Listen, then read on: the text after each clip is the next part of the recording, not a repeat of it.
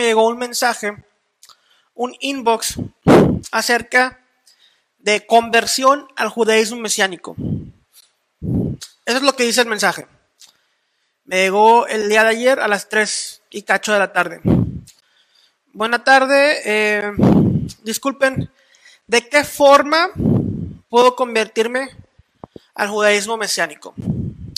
¿Qué proceso puedo seguir? Me pregunta nuestro amigo. Ok.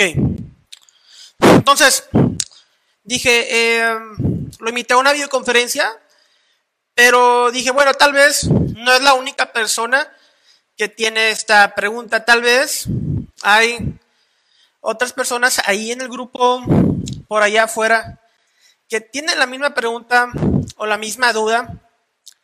Y una pregunta de conversión a cualquier eh, ramificación del judaísmo siempre está relacionada con la identidad de la persona.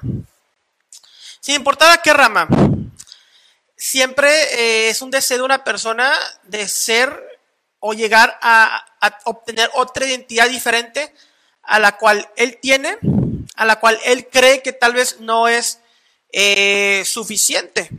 La identidad de ser un gentil, una persona que viene, que viene de, las, de las naciones. Entonces, esa es la pregunta que nos, que nos hizo nuestro amigo. Eh, vamos a ir a, unos eh, versos del, del Raf Shaul, del apóstol Pablo. Vamos primero a Gálatas. La, la epístola a Gálatas es una admonización de Raf Shaul en contra de la comunidad de Galacia. Por lo mismo, porque querían convertirse, porque la facción de los eh, fariseos, perushim, que habían creído en Yeshua, le estaban diciendo a, a los gentiles creyentes en Yeshua que tendrían que circuncidarse, lo cual implica y significa conversión. Tenían que convertirse para obtener salvación. Recordemos que hace dos mil años la mayoría de los creyentes eh, en Yeshua eran judíos y la minoría de los que estaban empezando a entrar a la fe eran gentiles, personas de las naciones. Entonces, en Gálatas 3.28 Pablo dice, ya no hay judío ni griego, no hay esclavo ni libre, no hay varón ni mujer, porque todos nosotros somos uno en Yeshua el Mesías. Entonces, dice Pablo, dice Rab Shaul, ya no hay judío ni gentil, ni esclavo ni libre, ni varón ni mujer. Pero claramente yo soy hombre, hay mujeres que nos están viendo, mi esposa es mujer. Claramente hay una distinción, distinción de sexo. Cuando dice no hay varón ni mujer, porque todos son uno en el Mesías no hay esclavo ni libre. Claramente hay empleados, claramente habían, seguían habiendo esclavos en esa época y libres. No hay judío ni griego. Entonces, teniendo Gálatas 3.28 en, en el contexto del verso, no tendría sentido decir que ya todos son judíos y ya no hay gentiles en el mundo porque ya todos hemos sido convertidos. No tiene sentido porque al continuar leyendo, no hay varón ni mujer, no hay esclavo ni libre, no tiene sentido la primera, interpretar la primera eh, frase, no hay judío ni griego, como una, eh, una conversión absoluta de todos. Entonces, Pablo aquí nos está diciendo algo más. Vamos a continuar a, los siguientes versos y ahorita regresamos con este de Gálatas. Efesios 2.14. Porque el mismo de nuestra paz, quien de ambos pueblos hizo uno, derribando la pared intermedia de separación.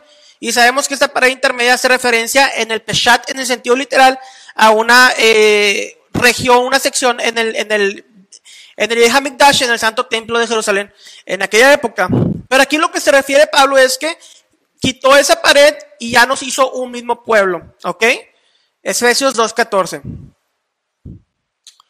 Entonces, Romanos 2.20. Que es judío el que lo es interiormente, y la circuncisión es del corazón, por el espíritu, no por la letra, la alabanza del cual no procede de los hombres, sino de Dios. Entonces vemos en Romanos 2.29 que Pablo hace y alude al concepto de la circuncisión en el corazón. Y está hablándole a los gentiles, obviamente, de, romanos. Entonces, hay un tipo de circuncisión que solamente la puede hacer el Mesías. Hay un tipo de circuncisión que no se puede hacer con manos humanas.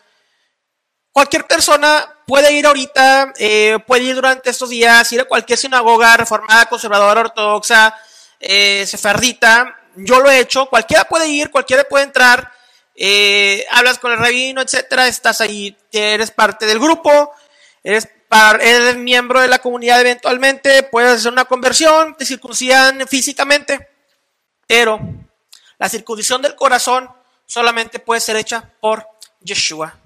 Solamente el Mesías puede traer esa conversión interna verdadera al Padre.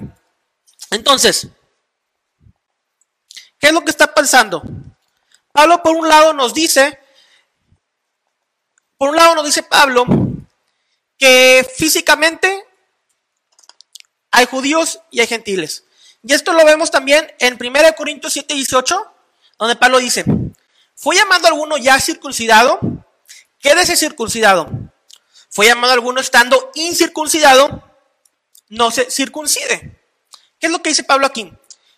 La circuncisión debemos entender que es una simbología de la conversión al judaísmo. Perdón.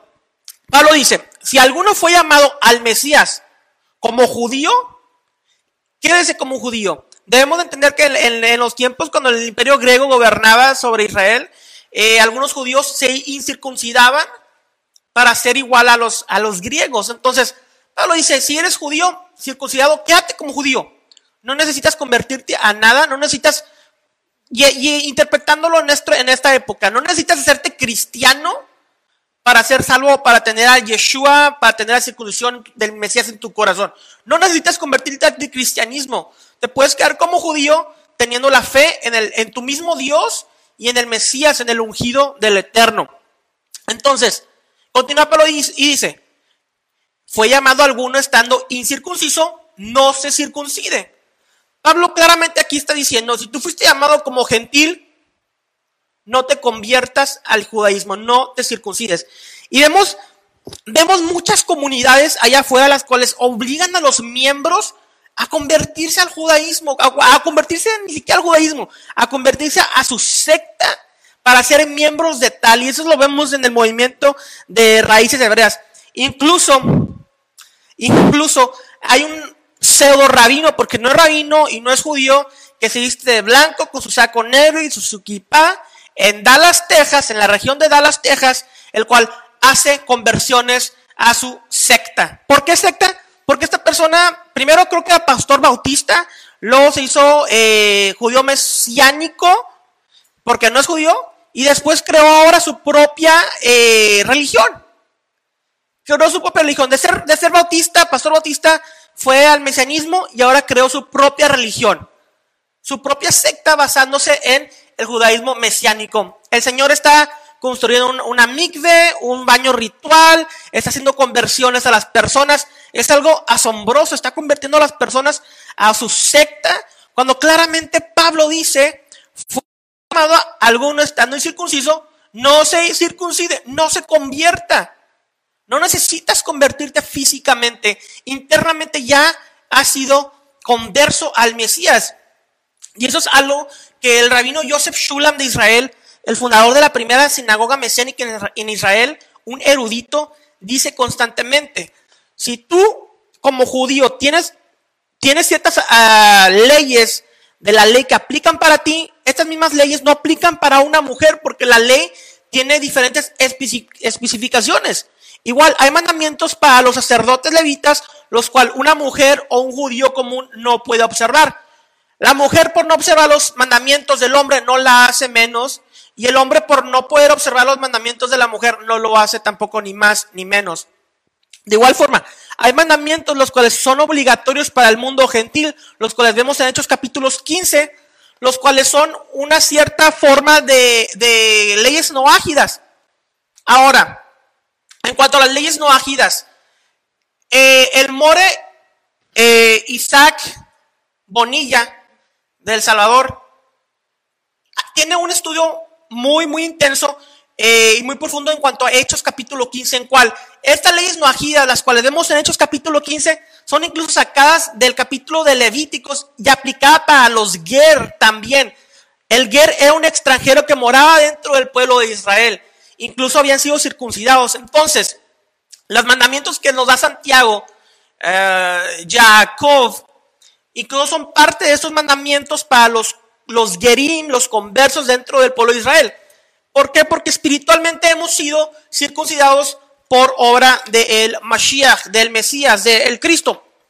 Entonces, físicamente en la tierra está un judío, físicamente en la tierra está un gentil, espiritualmente en el cielo somos Israel. Los dos pueblos somos uno en ámbitos espirituales. En, ambos, ámbitos espirituales yo me puedo parar al lado del judío más ortodoxo que tú quieras y en ámbitos espirituales el Eterno nos va a ver igual.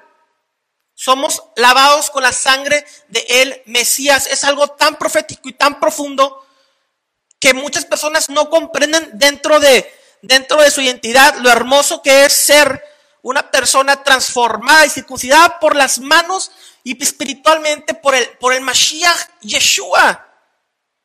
Es algo asombroso, hermanos. Entonces, ¿se puede uno convertir al judaísmo mesiánico? Si yo les dijera tal cosa, estaría eh, llevándolos a una secta. Es algo que contradice las epístolas y las palabras de Rab Shaul, del apóstol Pablo. Y hay muchas personas que hacen maravales, eh, maravales espirituales eh, con las escrituras y sacan esto de aquí y de acá y, las pervierten. Claramente Pedro dice en su epístola primera que, que las palabras de Pablo son difíciles de comprender y que las personas tuercen para su propia destrucción. Entonces, perdición. Entonces, hermanos, no hay necesidad de convertirse. Tenemos la sangre del Mesías, tenemos el Cordero, tenemos al ungido de Dios en nuestros corazones circuncidados, los cuales representan entrar al Brit Hasha de Jeremías 31, eh, Hebreos capítulo 8, el nuevo pacto, el cual fue establecido por su santa sangre. Voy a hablar acerca del nuevo pacto en Shavuot, en la fiesta de Pentecostés, eh, a finales de, de mayo. Entonces voy a hablar acerca de cómo entramos al nuevo pacto y cómo se, sella esto con el Espíritu Santo en el Pentecostés de hecho capítulo 2, que eran puras personas judías. Entonces, hermanos, les deseo una excelente noche, bendiciones y recordemos, eh, nuestra identidad en el Mesías es Israel, somos gentiles transformados por su sangre y no hay necesidad de convertirse a ninguna ramificación del judaísmo. Tenemos al Mesías, tenemos a Yeshua y es nuestra esperanza. Bendiciones. Shalom.